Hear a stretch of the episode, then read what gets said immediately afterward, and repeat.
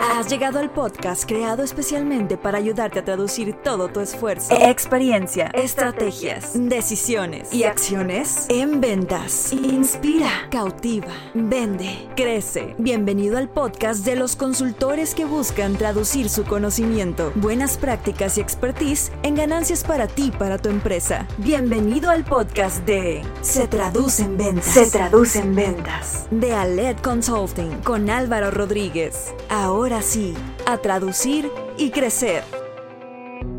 Este episodio va para todos aquellos que quieran mejorar sus presentaciones de venta. Para tiempos difíciles, soluciones funcionales. Potencializa tus ventas y consolida tus procesos comerciales, implementando acciones medibles, eficaces y productivas. Todo esto con nuestra consultoría y mentoría comercial en Aled Consulting. Obtén experiencia, conocimiento y acompañamiento para estructurar tu proceso comercial. Descubre todo lo que podemos hacer por ti y tu empresa. Capacitamos y entrenamos equipos comerciales y gerenciales de corporativos, pymes, startups y microempresas por medio de programas de entrenamiento, mentorías comerciales y talleres enfocados a la venta, estrategia y gestión comercial. Conoce cómo podemos ayudarte a vender más y mejor. Visita www.aledconsulting.com y encuéntranos en Facebook, Instagram y LinkedIn como Aled Consulting. Aled Consulting. Inspira, cautiva, vende. Hola, ¿qué tal? Bienvenidos al episodio 33 de nuestro podcast Se Traduce en Ventas. Recuerda que cada martes queremos ayudarte a traducir todo tu esfuerzo, experiencia, estrategias, decisiones y acciones en ventas. Soy Álvaro Rodríguez, consultor comercial y director de Aled Consulting. Gracias por escucharnos, gracias por seguirnos, por tu retro continua. Eh, eso obviamente nos ayuda. Eh, el que nos recomiendes también temas, el que nos des tu, tu retro de qué te han parecido los episodios, nos sirve para ir mejorando, para ir puliendo y disfrutar cada vez más esto que nos apasiona hacer. Sin duda uno de los grandes retos que hoy tenemos de vender a distancia no solo es tener una buena oratoria, no solo es tener un buen pitch, sino también tener una presentación de alto impacto, que tu material, que tu contenido genere un, valor, que genere un, un, impacto, que sea memorable y que tengas realmente esa efectividad al momento de estar con tu prospecto a distancia. El material, tu presentación se convierte en un aliado para ti, pero también puede convertirse en, algo que te reste, puede ser tu enemigo esa presentación. Entonces, para eso invité, para platicar de lo importante que es hacer las presentaciones, eh, tener presentaciones de alto impacto, lo importante que es el diseño, invité a un consultor, un consultor a LED, a Carlos Rodríguez Berumen. Él es apasionado del diseño, del storytelling, obviamente de todo lo que tiene que ver con redes sociales. Eh, le encanta, le apasiona la parte también de, la escritura, el generar artículos, de estar consumiendo contenido. Tiene más de 15 años de experiencia en esto. Y claro que Nalet pues tiene una relevancia en la parte creativa, en la parte de diseño de experiencias, de redes sociales y de apoyo con todo lo que nuestros clientes en esa parte creativa puedan necesitar. Entonces, Carlos, pues bienvenido. Gracias por estar conmigo en este episodio 33. Un gusto. Hola, ¿qué tal? Gracias por la invitación, Álvaro. Y ahora me toca estar de este lado del micrófono. Sí, ¿qué tal, eh? Distinto. Muy bien, muy bien. Vamos a ver qué, qué, sale. Muy bien, pues gracias, Carlos, por, por acompañarnos y pues entrarle en este tema. Yo creo que lo, lo importante que hoy es tener una presentación que, que impacte, ¿no, Carlos? ¿Qué reto? Puede sonar muy fácil, pero a la, hora de la hora es todo un reto para el vendedor, para los dueños, cómo transmitir, vender a distancia y, todo lo que puede influir en, una presentación, ¿no? Fíjate que platicamos tras bambalinas fuera de micrófono lo importante que es tener un buen diseño y cómo muchas veces eh, ni el vendedor o en ciertos casos, dependiendo del tamaño de la empresa, el dueño no le pareciera que no le presta demasiada importancia al tema del diseño. Pero se vuelve muy relevante, sobre todo en, la, en el enfoque de que creemos que el diseño se relaciona principalmente a la parte estética. Y obviamente sí tiene que ver mucho con la parte estética, pero el diseño se vuelve relevante cuando soluciona problemas. Y esta, este enfoque de un diseño que soluciona problemas en lo particular me llamó mucho la atención. En una ocasión un, ejemplo por excelencia en cuestión de diseño eh, es la marca Apple, la marca de las computadoras. Y Steve Jobs principalmente se enfocaba mucho o dedicaba mucho tiempo a la parte de, de, proyectar un muy buen diseño. Y eso lo podemos ver en, sus productos. Pero hubo una ocasión cuando sacaron un rediseño en las MacBooks, en las laptops, que la parte interna de la carcasa de la, de la computadora, de la laptop, eh, estaba hecha, fue cuando hicieron el cambio a las, a las computadoras hechas de, de, aluminio. Y le metieron tanto detalle que sustituyeron eh, algunos carriles por donde pasaban cables con el diseño eh, en, la, en la misma carcasa. O sea, quitaron ciertos ductos y eh, en la carcasa, en el diseño que hicieron de la carcasa de aluminio, crearon esos ductos por donde pasaban los cables y se llamaba, le pusieron el nombre del unibody, que era el, en una sola carcasa, era aparte los ductos conductores de los cables. Entonces me, llamó mucha atención por dos aspectos. Uno, obviamente, Steve Jobs se enfocaba mucho en la parte exterior, en, cómo proyectaba su imagen, pero él decía también que el, diseño tenía que solucionar problemas y tenía que ser eh, funcional. Y viéndolo de ese aspecto y tomando el ejemplo de, esta, de esta laptop, por ejemplo, yo me ponía a pensar la cantidad de dinero que se ahorraron, aunque pareciera eh, mínimo, en, eliminar ese, esa materia prima que era un plástico que conducía unos cables, al sustituirlo por el mismo eh, materia prima que ya utilizaban, que era el aluminio para la carcasa de la laptop. Entonces, el diseño tiene que ir en esa dirección. Obviamente, muy enfocado a la parte estética, pero también a la parte de solución de problemas y a la parte de hacerlo funcional. Pero fíjate que, interesante lo que mencionas, el diseño como, como solución, o sea, me, ayuda a solucionar problemas y también el diseño como una herramienta de venta, Carlos. El diseño como, como algo que, proyecte yo a partir de una buena presentación y con todos los elementos que ya iremos platicando, ¿no?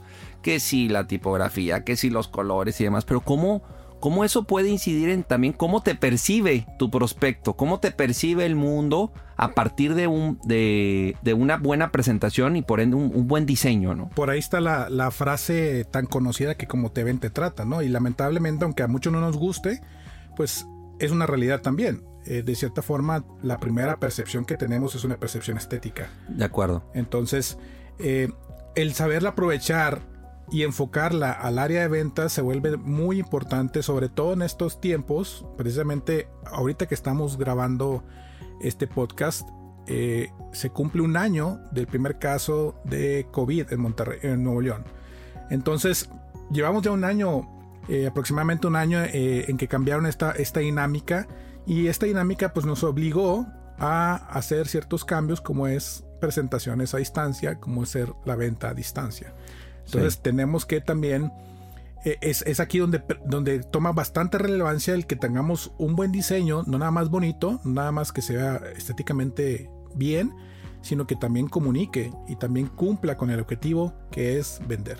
De acuerdo contigo, de acuerdo contigo. Ahora, algo regularmente quiero, igual hablando de, tamaños de empresas, me queda claro que igual en corporativos puede ese tema estar como que muy, muy avanzado, muy resuelto, pero regularmente, Carlos, en el emprendedor, en la micro, en la pyme. Luego el tema de diseño, el tema de, realmente meterle tiempo, inversión, recursos a presentaciones efectivas, se deja de lado o se dice, no, es que tengo al vendedor que él incluso sin la presentación me vende, o sea, él vende hasta las piedras, entonces no tengo tema y el diseño se va relegando y el diseño lo, lo queremos resolver como de manera muy, muy básica y en algún punto dentro de los errores o de consecuencias que puede haber de no vender, un factor puede ser que no tienes un buen diseño y, se, y siento como que se le, se le hace menos a esa parte. ¿Qué opinas tú de eso? Obviamente sí tiene que ver el tamaño de la empresa.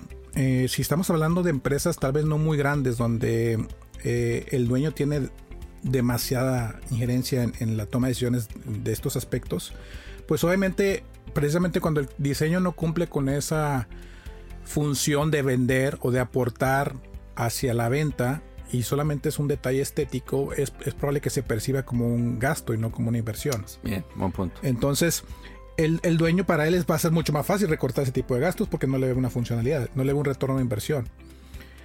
Obviamente también es, es un poco difícil el calcularlo, el, el, el retorno de inversión de, de, un diseño. ¿Por qué? Porque también es percepción, es percepción de cliente. No, no, no sabes realmente cuánto puede causar ese impacto hacia el cliente cuando ya ve una presentación más visual, con los textos adecuados, con el, el mensaje elaborado.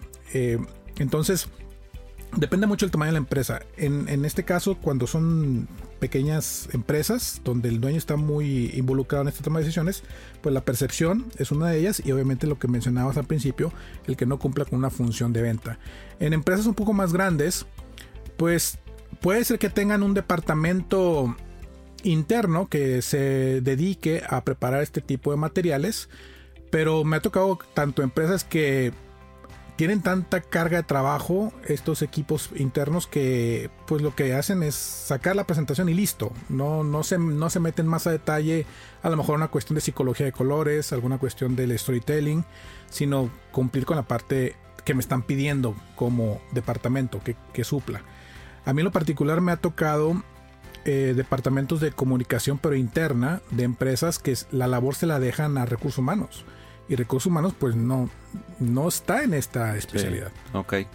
Bien, y ahí, ahí también como que no queda claro quién lo tiene que hacer, si conviene con, con personas que están en mi empresa o si mejor traigo a un externo, trabajar con una agencia, pero al final creo que, y, y para, para quien nos está escuchando, independiente de su puesto, vale la pena analizar qué tanto, qué rol tiene hoy la parte de diseño en la empresa, ¿no? Y si vale la pena invertir, buscar opciones. Eh, hoy, insisto, lo, lo, relevante que tiene al momento de, de, que el vendedor presenta o el gerente o el mismo dueño ante inversionistas, ante prospectos, incluso en redes sociales, el presentar tu material, la relevancia que tiene y el, el impacto que puede tener a favor o en contra una presentación efectiva. Hablamos hace un momento de cómo, cuál era el impacto que está teniendo las presentaciones a distancia o comúnmente lo que hemos estandarizado como el Zoom, sí. ¿no? que nos ha tocado eh, hoy en día participar de una forma más frecuente en, en, cómo podemos sacarle un mejor provecho desde una perspectiva de diseño tanto estético como, como funcional para poder vender más. Y quisiera que si me lo permite, Álvaro, nos enfocáramos en dos aspectos principales de, de, de, esta presentación de ventas. Yo quisiera verlos del enfoque de dos puntos de vista. Uno es el, la presentación o el documento que estamos mostrando como material de apoyo, comúnmente también conocido como el PowerPoint. Ajá y también la ejecución, la ejecución de esa presentación. Okay. Dos aspectos. Uno es la parte más enfocada al diseño estético, que es el documento, y la parte de el, la ejecución, que es, vamos a dar algunos eh, consejos y también vamos a, a, destacar algunos errores que se cometen frecuentemente a la hora de transmitir o de ejecutar esa presentación ante un cliente. Ok, a ver, bien, entonces eh, la parte de la presentación, cuáles son, por dónde empezar, qué elementos tenemos que nosotros considerar para tener una presentación efectiva, una presentación que impacte, una presentación que proyecte realmente la imagen que queremos de nuestra empresa. De entrada, para ambos aspectos, tanto la presentación del documento como la ejecución, tenemos que definir quién es nuestro público meta. Este detalle me ha llamado mucho la atención recientemente porque a veces le pregunto a, a personas, oye, ¿quién es tu público? Y me dicen, pues es que todos son mi público, todos uh -huh. me pueden comprar mi producto. Pero ahí cometemos una, ese, ese error de definición porque es posible que todos te puedan comprar el producto, pero no todos son tu público. Cuando estamos hablando de empresas eh, pequeñas o micronegocios, es importante definir quién es tu público para saber hacia dónde vamos a enfocar esos, esos esfuerzos de diseño. Puede ser que en el estudio o análisis que hagas, que, que eh, puede ser una eh, definición del cliente o un buyer persona, a la hora de definirlo puede ser que salgan dos, tres o cuatro públicos a los que pudieras potencialmente dirigir tu producto. Pero sirve también precisamente porque no tienes, no tienes todos los recursos disponibles, tanto humanos como a lo mejor de materiales para llegarles a tantos públicos. Entonces, cuando son empresas pequeñas, la recomendación es, ¿sabes que Bueno, vamos a definirlo primero. ¿Quién es el público meta? Después de ese público meta, vamos a ver con cuántos tenemos la capacidad para poder proveerles de información, contenido, gráficos, diseños específicos al respecto. Cuando son empresas mucho más grandes, obviamente, pues a lo mejor son departamentos ya más desarrollados, donde los diferentes públicos a los que va dirigido, pues tienen la capacidad para poder suplirlos a cada uno de los públicos. Pero de entrada, definir quién es el público meta. En una ocasión, en una empresa que estamos trabajando, la parte de comunicación interna era una planta eh, que se dedicaba a la fabricación de electrodomésticos. Y, me gustó mucho el ejercicio que hicimos ahí porque teníamos precisamente la, labor de comunicar hacia, hacia dentro de la empresa, pero nos dimos cuenta en el primer análisis que hicimos que cerca del 85-90% del personal que trabajaba en esa empresa era personal operario. Y el 10 y 15%, entre el 10 y el 15% era persona que estaba en oficina. Entonces, aparte de las demás datos demográficos que son hombres, que son mujeres, pero de entrada ese fue el primer dato que nos arrojaron. Entonces, desde ahí ya comenzamos a, nosotros a plantear cuál era la solución en la forma de comunicar nuestros mensajes. Obviamente, por ejemplo, un, un, esfuerzo que hacíamos era mandar un correo, pero ¿qué pasaba con aquellos, los operarios, por ejemplo, que no tenían una computadora, no tenían un correo? Pues entonces eh, es ahí donde nosotros teníamos que dosificar esos esfuerzos conforme al público al que iba dirigido. Y lo mismo con las presentaciones. Exactamente, es exactamente con, lo mismo con las presentaciones. Al momento en que nosotros identificamos nuestro público meta, eso nos va a ayudar a poder definir qué tipo de material es el que vamos a preparar para llegar a ese público. Pero entonces, algo regularmente la parte del público meta se habla cuando vas a hacer el lanzamiento de producto o incluso para estrategias comerciales. Pero es interesante lo que planteas porque también en la parte de diseño, al momento de tener ya a esta, a esta persona ideal, ya podemos también eh, hacer un análisis pues de, qué colores le gustan, ¿no? De eh, a qué es más receptivo, si, si funciona más, qué, tipo de imágenes le podemos plantear, ¿no? Entonces, ya empiezas a construir también una presentación en donde cuando me está viendo el prospecto, el prospecto se identifique, ¿no? Em, empatice con el material o diga, ah, mira, yo, yo, yo conecto con esto, ¿no? Conecto con esta, esta presentación, este material, esta imagen, esta historia, ¿no? Este, esta secuencia. ¿Hace sentido? Pues va, por ahí el asunto también con, el tema de diseño. Sí, y, fíjate, ahorita estaba pensando, incluso utilizamos la misma palabra diseño eh, cuando comentas que vamos dirigidos hacia un público, pero también la forma de cómo llegarle a ese público es también usamos la palabra diseñar una estrategia o diseñar un plan. Por eso es ahí donde se convierte la palabra funcional, no nada más la parte estética. Bien. Obviamente, ambas tienen su peso, pero sí, como mencionas, una vez definido el público, podemos tener claro qué mensaje podemos dar, desde qué colores utilizar, desde qué tipografías utilizar. Algo bien chistoso, hasta el tamaño de la tipografía que, debemos utilizar. Vuelves a hacer, o sea, dentro de ese análisis, pues ves también, oye, pues qué medios son los que utilizan, pues ahí es donde también es, eh, comienza a, diseñar esa estrategia para llegar. incluso hasta el programa, ¿no? A lo mejor dices, ya no es un PowerPoint, ya es un PDF o es otra plataforma porque voy para, para gente más joven, ¿no? Entonces, hasta el mismo programa puede modificarse a partir de definir el público.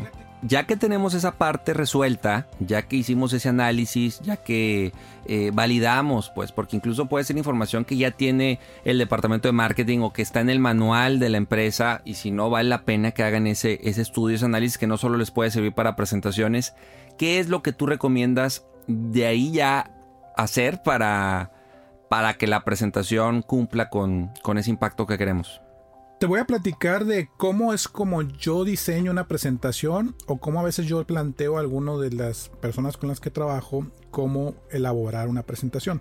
Okay. Para mí la presentación es como planear un viaje. Hay que tener bien claro cuál es el destino donde queremos llegar.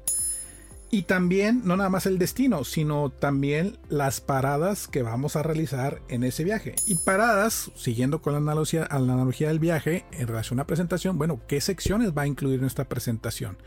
También el poder tener claro cuál es el destino nos va a ayudar a tener una secuencia en esta presentación. Por ejemplo, si yo quiero llegar a el parque, el zoológico African Safari que está en Puebla, bueno, pues, pues tengo que empezar. Si voy en carro de Monterrey, pues voy a pasar por Saltillo, Matehuala, eh, San Luis, Querétaro, Puebla. Ya llegando a Puebla voy a llegar al zoológico de African Safari. Entonces tengo que tener claro cuál es el destino. Tengo que tener claro cuáles son las secciones o las paradas que voy a realizar en ese destino. Y también esto me va a ayudar a tener una estructura para poder seguir una, secuencia en la presentación. Ok, ahora, ¿cuáles serían esas, esas secciones, Carlos, que tú dices, estas sí o sí vale la pena que se tengan o, como las más comunes? Porque, por ejemplo, la otra vez me decía un cliente, ¿vale la pena poner nuestra historia en la presentación? ¿no? Nuestra misión, visión, valores. ¿Qué, ¿Qué elementos hoy ves que que en la presentación como secciones, como lo que tú comentas, para llegar a ese destino, que ese destino puede ser pues que, que me compre, que me cotice, que al final se logre algo a partir de la presentación, que, que, tú, que tú nos recomiendas. Lo que yo recomiendo es que podemos manejar varias presentaciones, también dependiendo obviamente del cliente, pero podemos partir de una presentación muy general de la empresa, donde a lo mejor vale la pena incluir datos como lo que menciona la historia, valores, pero no, tal vez no utilizar ese documento para todo. Ya cuando estamos hablando de un objetivo particular o con la analogía del viaje, hablando de un destino en particular, bueno, si el cliente desea saber de un producto o un servicio en particular, bueno, crear una presentación específica de ese producto o servicio para hacérsela llegar al cliente junto con una presentación general de la empresa. Sí, y también, Carlos, que de repente veo que las presentaciones eh, pues como que toman un machote, ¿no? Y ahí lo van, lo van tal cual cubriendo y no siempre la fórmula que ves en Google o el, machote que ves en Google es el mejor. Creo que también vale que de manera interna definamos pues cada slide qué, qué debe de contener, qué secciones son las más importantes para la empresa, qué queremos proyectar. Por ejemplo, yo te diría la, la de qué resuelves, pues tiene que ir pues de cajón, pero para algunos puede ser esta parte de combinar que si la historia, que si primero mi producto, hablar de testimonios, de logos de clientes. O sea, no hay como una fórmula que con esta tú ya este, tienes el éxito. Creo que vale la pena más la construcción de la empresa. Primero definir, como mencionabas, el destino. ¿Cuáles son esas secciones que necesito para llegar a ese destino, ese objetivo? Y ya de ahí, ahora sí, irnos de lo general o particular. Y también hemos hablado en otras ocasiones, Álvaro, la cuestión de un funnel, donde partes de que no necesariamente el cliente te conoce, posteriormente el, entender por, o sea, qué, parte cumplo yo como, como solucionador de ese problema y después ya una información muy particular ya orientada a la venta. Pero yo creo que la, la ruta está muy específica de acuerdo a tu cliente. Tiene que ser muy, muy personalizada de acuerdo a tu cliente. Ok, bien. ¿Qué otras buenas prácticas nos recomiendas para, para la presentación, para este documento? Mira, cuando nos, nos, referimos al documento, yo sugiero que partamos o que partas de lo general a lo particular. Hay un autor que se llama Jason Fried en un libro que se llama Rework, que me, hace mucho que lo leí y me dio eh, me hizo mucho sentido este, este consejo. Utilizar un plumón punta ancha para especificar lo general. Primero especifica lo general, o sea, en el caso de la analogía del destino, cuál es el destino al que hay que llegar, y después utilizar un plumón de punta delgada para especificar los detalles esas paradas, esas secciones, esos, esos, esa información que no, que tiene que ser más precisa. Entonces, partir desde lo general a lo particular te ayuda a tener una guía clara hacia dónde quieres llegar. A veces el, error que cometemos es que queremos, mezclamos toda la información y queremos que todo vaya ahí. Bueno, aquí el consejo que nosotros te queremos compartir es que inicies yendo de lo general hacia lo particular. Ok, Carlos, ya que tenemos definido de lo general lo particular, esta ruta, ¿qué es lo que más también nos recomiendas para este documento, esta presentación que estamos desarrollando? Otro consejo es, recordando el objetivo de esa presentación, hay, hay que mantener los elementos de la presentación muy simples y te voy a poner un ejemplo.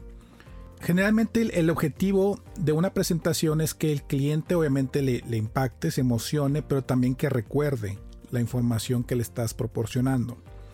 Hay estudios que dicen que para el día siguiente el 50% de la información que recibiste el interior ya la olvidaste. Se fue. Entonces, mantenerlos, hablando del documento tal cual, si vemos eh, un slide, por llamarlo un nombre, colocar elementos muy simples. Y el ejercicio que quiero hacer contigo es este. ¿Cuántas veces has viajado en avión? Bueno, pues me imagino que muchas veces has viajado en avión. ¿Cuál fue la última vez que viajaste en avión? Pues X días, ¿no? Bueno, ¿te acuerdas del número de asiento que te tocó?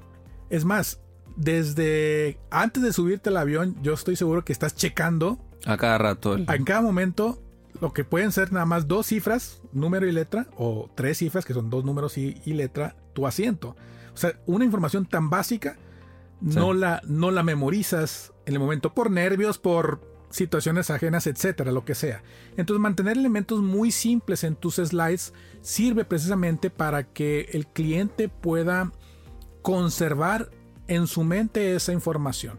Sí, de acuerdo contigo, Carlos. Muchas veces menos es más. Y, eso es el gran reto que tenemos al poder transmitir y, querer vender a distancia.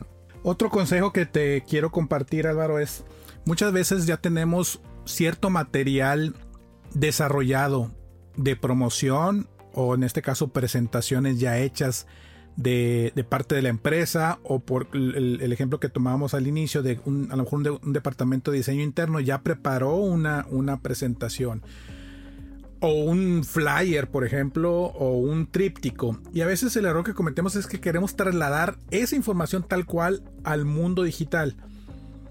Y ahora que estamos con esta situación de, de distancia, que no tenemos contacto entre personas, pareciera que a veces esa información eh, ha pasado de moda o precisamente no está preparada para las condiciones actuales que estamos viviendo. Ok, bien, entonces ahí te refieres a el, documento no transmite, no proyecta realmente lo que hoy somos, lo que hoy resolvemos. Lo que significa es que estamos viviendo una situación bien particular y para esa situación bien particular necesitamos ajustar nuestros materiales a esta situación digital que estamos viviendo. Ok, eh, un ejemplo. esto plantea en rehacer presentaciones, a lo mejor más cortas, a lo mejor con menos elementos, a lo mejor menos pesadas, a lo mejor en formatos diferentes, audios, o sea, tenemos que buscar la forma de, cómo la información adaptarlo a, los zooms que hoy tenemos. Exactamente, adaptarlo a los zooms y obviamente a la labor que se hace posterior de enviarle cierta información al cliente que sea una forma muy práctica.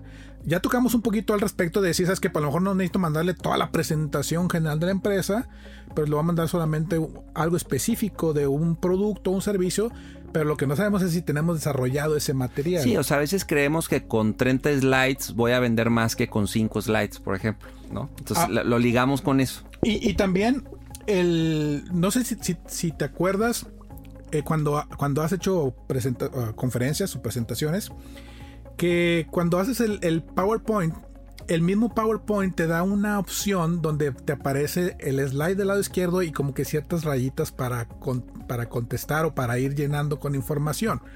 Bueno, yo creo que también ese material se debería, o sea, se me hace una práctica un poquito mala de solamente tal cual tomar la presentación, imprimirla y tomarle los apuntes, sino debería haber un documento que resuma la presentación y un documento que sea un formato a lo mejor para llenar esa, ese complemento de la información, pero no sobre la misma presentación. Bien. Entonces, ajustar esos materiales para que podamos, eh, obviamente, utilizarlos de una forma digital que sea muy práctica en cuanto a peso, velocidad, tamaño, formato, pero también que sea funcional.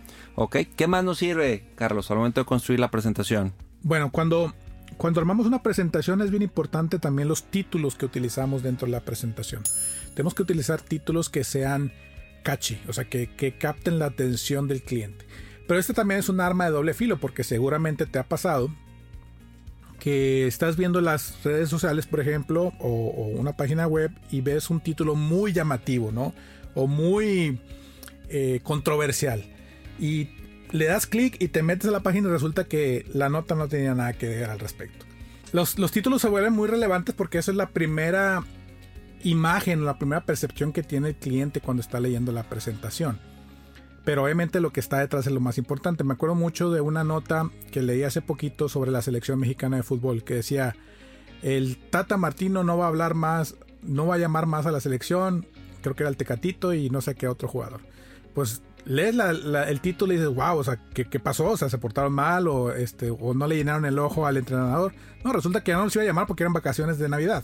Entonces, no abusar tampoco de esa parte del, título, de, engañar a, la, audiencia, pero sí meterle un poquito de creatividad, de ingenio a la hora de desarrollarlo. Volviendo a los ejemplos del principio, Steve Jobs era genio utilizando esta técnica de, ponerle eh, títulos a las cosas. Cuando sacó el primer iPod, aunque el producto tal cual era un disco duro en el cual almacenabas información. El título que le puso, mil canciones que podías guardar en tu bolsillo. A thousand songs in your pocket. Entonces, el, título es lo primero que va a ver el cliente o la persona a la que estás haciendo la presentación. Entonces tiene que ser bastante llamativo para que capte la atención, pero respaldarlo obviamente con el, con el contenido. Ok, bien. Y hablando de contenido, también, ¿qué es lo que puede funcionar, Carlos? Hay que también hacer ciertas modificaciones a nuestras presentaciones y convertirlas un poquito más visuales. Eh, pareciera que se nos, se nos olvida que somos seres visuales. Tú estás frente a una pantalla, bueno, ahorita estamos frente a la pantalla mucho tiempo, entonces tenemos que aprovechar eh, esa, esa situación. Y comentábamos eh, sobre hace rato sobre el tema de las de los bancos de imágenes que si son que si son útiles o son recomendables pues sí, son útiles y recomendables siempre y cuando pues obviamente no tengas la capacidad para generar tu propio contenido siempre la, la principal recomendación es que generemos nuestro propio contenido nuestras propias imágenes nuestros propios videos para utilizarlos para una promoción de nuestra marca nuestros productos o servicios pero no está mal tampoco que puedas apoyarte en un sistema de banco de imágenes que hay tanto gratuitos como pagados para poder construir mejor nuestras presentaciones. Sí, Carlos, ahí lo de las fotos de stock, eh, también podemos aventarnos un buen debate eh, en la cuestión de qué tanto conviene o no usarlas. Yo creo que la, recomendación sería el primero agotar la instancia de que sea material propio, ¿no? Que sean tus fotografías, tu equipo, tu gente, tus instalaciones.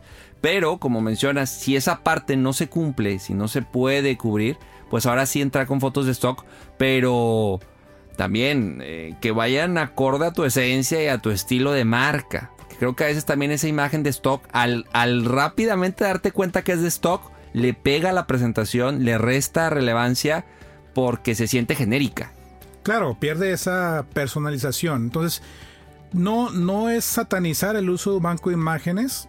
Eh, incluso ahorita les voy a pasar algunos bancos que yo utilizo. Pero sí, sí también tener un, cuidado particular a la hora de la selección de las fotos, ¿no? Sobre todo cuando estamos. A mí me gusta mucho utilizar imágenes donde salen personas, rostros que transmiten cierta emoción.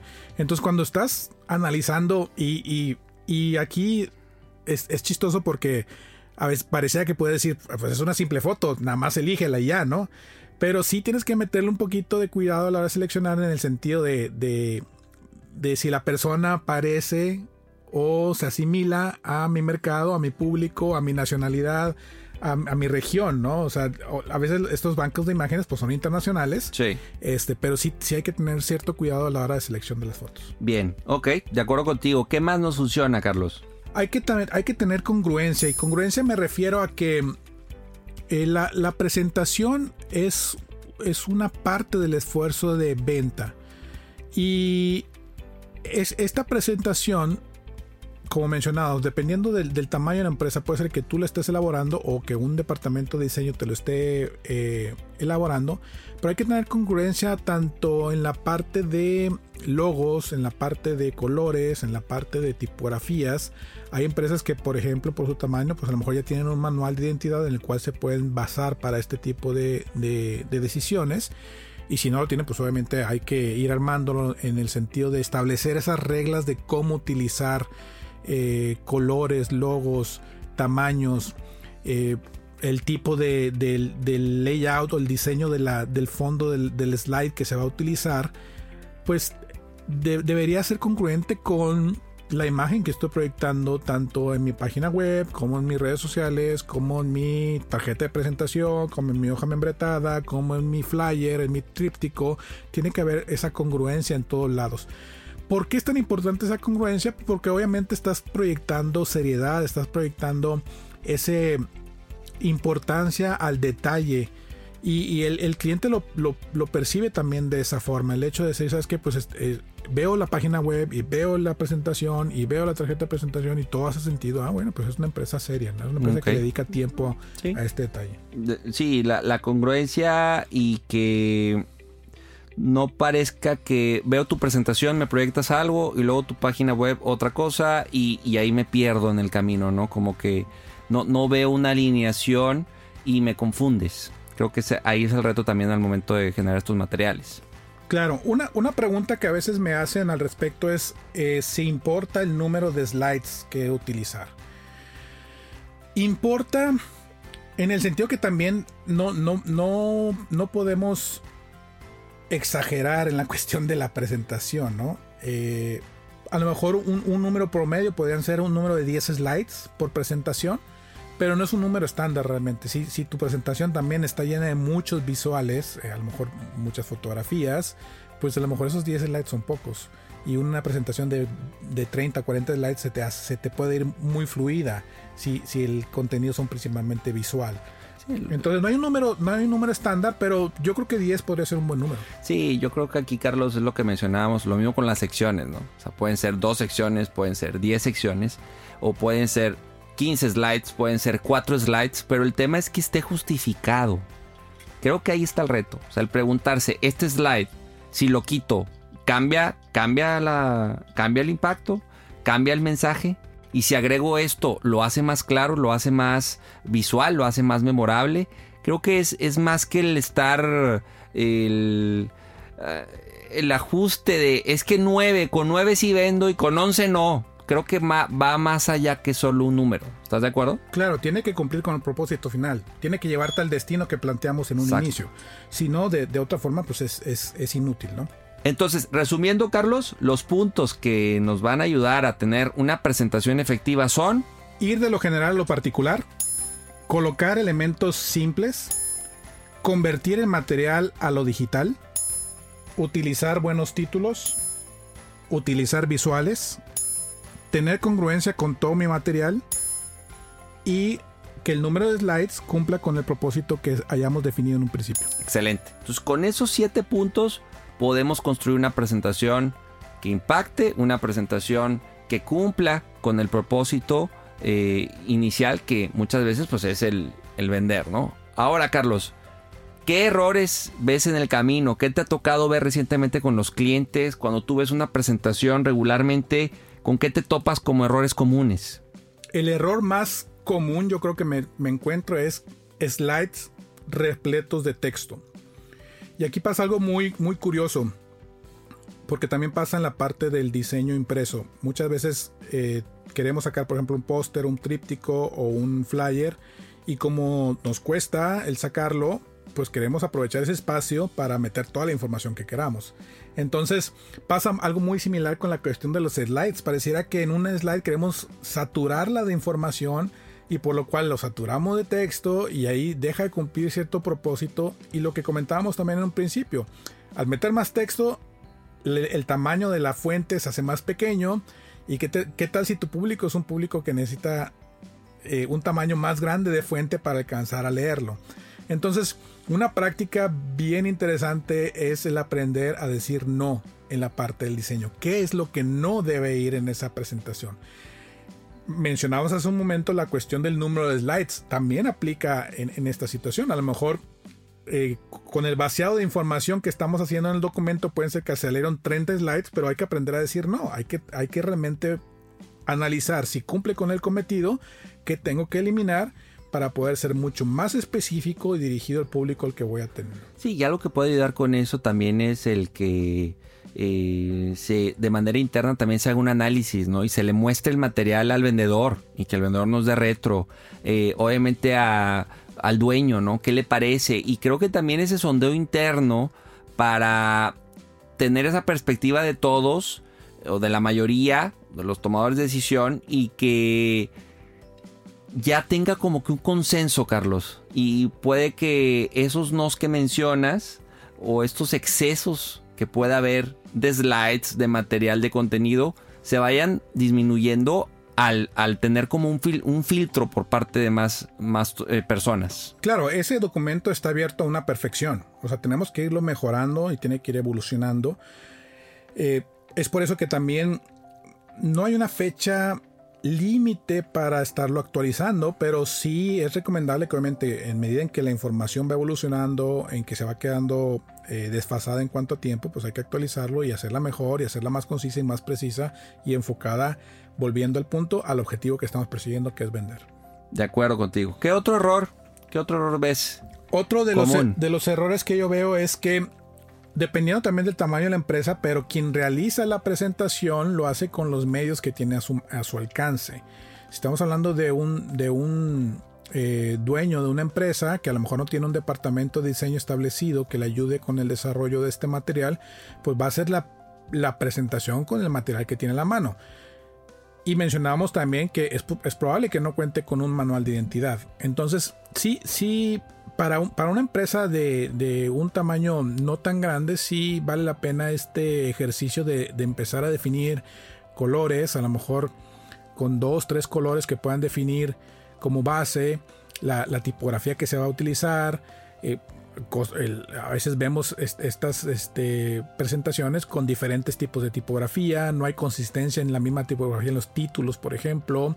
No hay consistencia en los colores, no hay consistencia en los logos, y cada página tiene un logo, a lo mejor a veces son unos de un tamaño de otro, o el logo a lo mejor en diferentes colores que no son los, los que representan la marca. Bueno, pues entonces eh, es, es el, poder hacer este análisis para definir estos detalles para dar una consistencia a la presentación. Y también que haya una secuencia, ¿no? Que también de repente las secciones como que no traen un orden y empiezo con nuestros clientes y luego quiénes somos y luego, o sea, no, no, no hay tal cual una ruta, ese viaje que tú comentabas. Sí, debemos de recordar que el objetivo es llegar al destino. Entonces las acciones que hagamos nos tienen que llegar, llevar a ese destino. No importa cuántas secciones sean o si son poquitas secciones, todo nos tiene que llevar al destino. Cuando se trata también de una empresa que sí tiene un departamento de, de, de comunicación o de diseño, a veces el, vendedor por su afán de, querer, voy a poner entre comillas, ayudar, pues él es el que se avienta la presentación y a veces no considera estos elementos. Y pesa porque a fin de cuentas es la imagen de la empresa la que estamos compartiendo. Entonces, aquí lo recomendable es que haya una comunicación con el departamento de diseño eh, para que puedan ayudarles a precisamente desarrollar adecuadamente, respetando los estatutos de la imagen de la marca que se está transmitiendo, una buena presentación.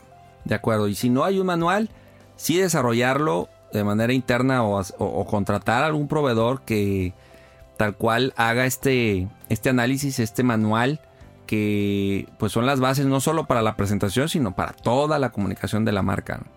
Claro.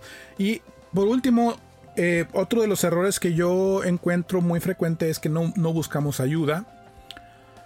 O también es, es algo muy, muy frecuente que, que podemos escuchar, no, pues es que mi, mi sobrino estudió diseño y él lo puede hacer.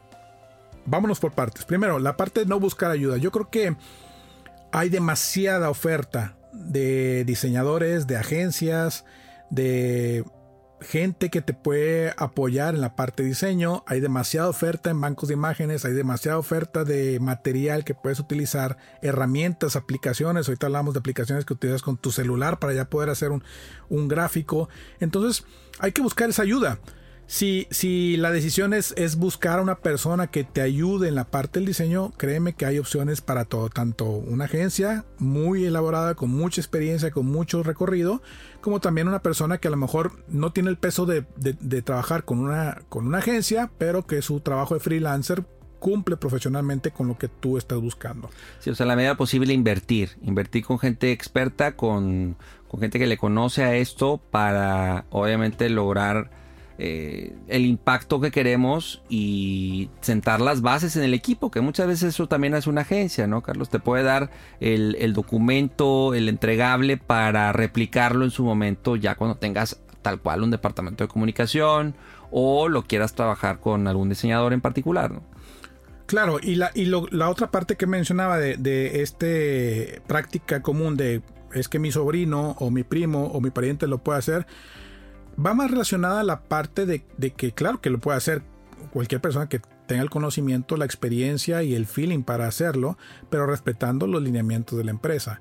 Eh, que sea una cuestión meritoria, ¿no? No, no, no, no estoy diciendo que esté mal que contrates a tu sobrino si estudió la parte de. Sí, si tiene las credenciales y si le conoce al tema, pues ¿por qué no? Pero va más ligado al, bueno, pues ahí lo que él pueda hacer, ¿no? Ahí medio, hay que me lo ponga bonito y algo así muy básico.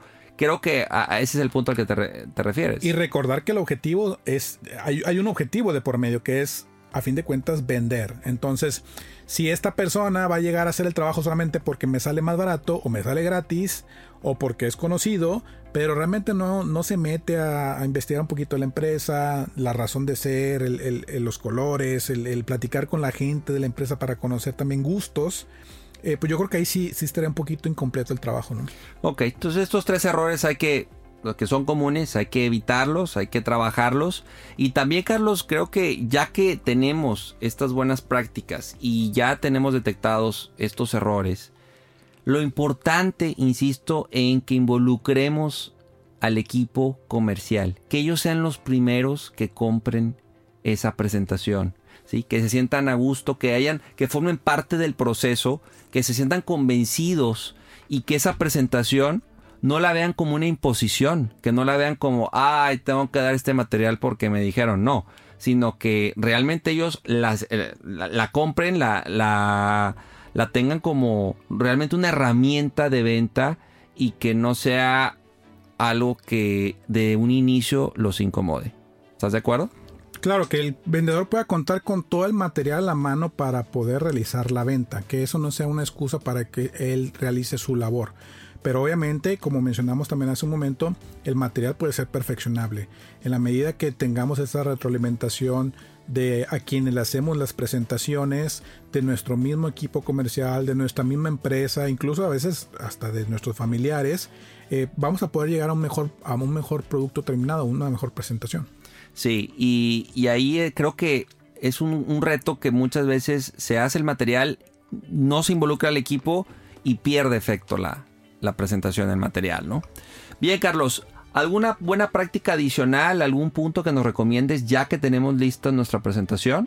Pues mencionamos hace un momento el poder dedicarle un momento al análisis de, este tipo de presentaciones, el que podamos también eh, practicarlas, utilizarlas, que sean herramientas útiles.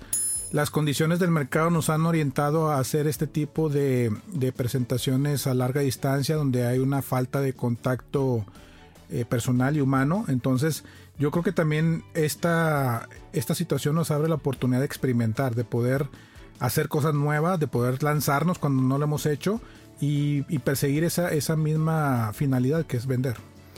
Bien, sí, el feedback del cliente es, es, importante. El grabar las presentaciones nos puede ayudar también a después eh, ver, oye, pues faltó material, sobró, si alcanzó para la media hora de la cita, ¿no? Entonces, tiene que ser, como mencionas, un material vivo, un material que continuamente estemos, que esté evolucionando y obviamente entender que, al igual que la presentación, tiene mucho también que ver el vendedor, tiene mucho que ver el contexto, pero es un elemento que puede sumar o multiplicar o realmente puede ser un obstáculo al momento de estar en una cita. Así es Álvaro, sobre todo el que lo pongamos en práctica, que podamos ponerlo en práctica con nuestros clientes y que, que sean ellos los que nos den realmente la retroalimentación y la calificación de cómo nos fue. Bien, pues muy bien Carlos, yo creo que con esto ya dejamos tarea para, para nuestra audiencia si estos puntos, que validen estos puntos, si realmente se están aplicando o no. Vale la pena que revisen su material, revisen sus presentaciones con el equipo de manera interna, hagan ajustes, tomen estas recomendaciones y puedan obviamente generar ese impacto que quieren para sus prospectos, para sus clientes, para su audiencia. Muchas gracias Carlos por, por participar en este episodio. Estuviste ahora del otro lado. Gracias por, por tus buenas recomendaciones. No, gracias a ti por la invitación y también a ustedes los invitamos a que sigan escuchando Se Traduce en Ventas. Cada martes estamos sacando un episodio nuevo y si encuentras esta información útil, también nos gustaría que la pudieras compartir con aquellos quienes tú creas que le pueda servir. Exacto. Nuestras redes sociales en Instagram y en Facebook se traducen ventas. También nos puedes seguir en Aled Consulting. Y bien, si quieres conocer más lo que hacemos en Aled y en el podcast, me puedes escribir a álvaro.aledconsulting.com. Te invito a que nos escuches en un próximo episodio de Se Traduce en Ventas. Soy Álvaro Rodríguez y recuerda, inspira, cautiva, vende. Hasta la próxima. Episodio traducido. Acabas de terminar un capítulo más de Se traduce en ventas con Álvaro Rodríguez. Esta es una producción de Aled Consulting con Inspiral México. Síguenos en Instagram como arroba Aled Consulting y visita www.aledconsulting.com.